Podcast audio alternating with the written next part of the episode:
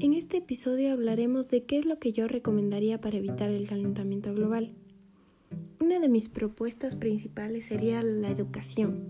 Educar a los más jóvenes y a todos para que conozcan más en respecto a la naturaleza y cómo ayudar al cambio climático y a la contaminación.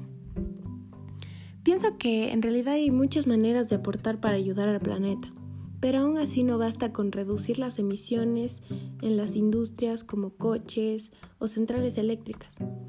Pienso que el mundo tiene que ponerse a dieta, consumir menos carne, derrochar menos alimentos y apostar por una gestión sostenible de los suelos.